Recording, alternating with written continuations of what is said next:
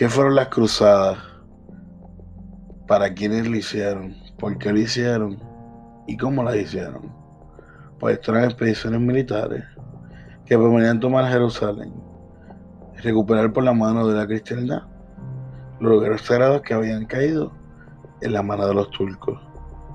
Se les llama así por la cruz que llevaban los guerreros una boleada en sus pechos. Se realizaron en total ocho cruzadas de 1095 a 1291. Las cruzadas también le sirvieron a los caballeros medievales para hacer grandes negocios y transformarse en poderosos mercaderes y banqueros. La pregunta es, ¿cómo fue la primera cruzada? ¿Y cuál fue la última? La pregunta aquí es, ¿por qué no hubo tantas cruzadas? Vamos allá, vamos a explicar por qué no hubieron tantas cruzadas. Porque las expediciones militares se habían transformado cada vez más en fuentes de poder y riqueza. Porque la ocupación de la zona de los cristianos, ahora habitada por Europa, no era muy sólida. Estaban en minoría y rodeados por poderosos ejércitos turcos. Una de las cruzadas más recordadas fue la tercera, llamada Cruzada de los Reyes.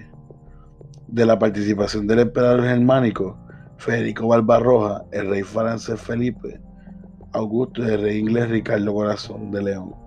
Fue un importante ejemplo de la unidad religiosa de Europa y entonces en 1899, pero no lograron consolidar el poder europeo en la zona.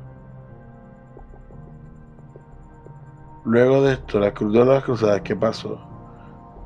O ciertamente, como bien dije ahorita, ¿cuál fue la primera? ¿Y quién indujo? Pues vamos allá. A fines del año 1000, muchos europeos pensaban que estaba por llegar el día del juicio final.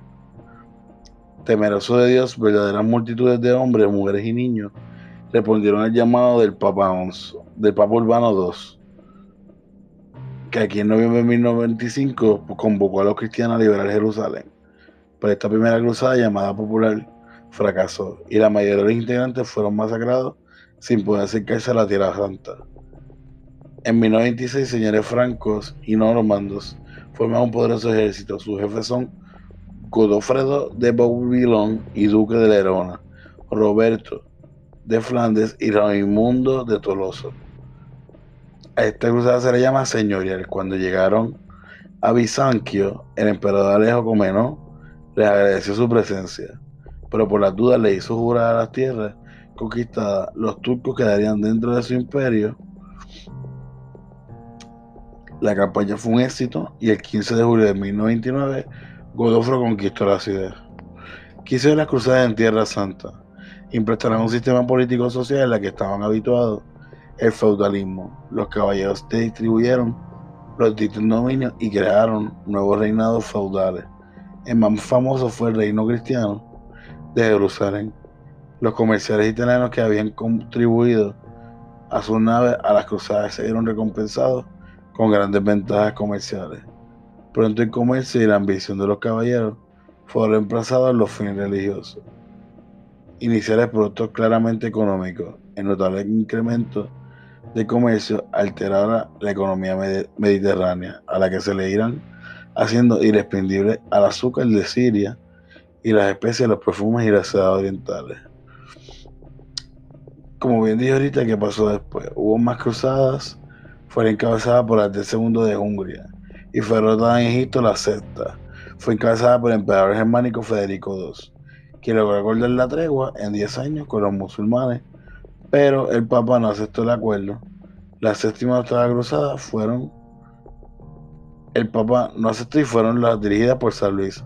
Los defensores terminaron de la derrota en las tropas cristianas y la muerte del propio rey santo. ¿Cuáles fueron las consecuencias de las cruzadas? Iniciaron el contacto cultural y comercial entre Oriente y Occidente.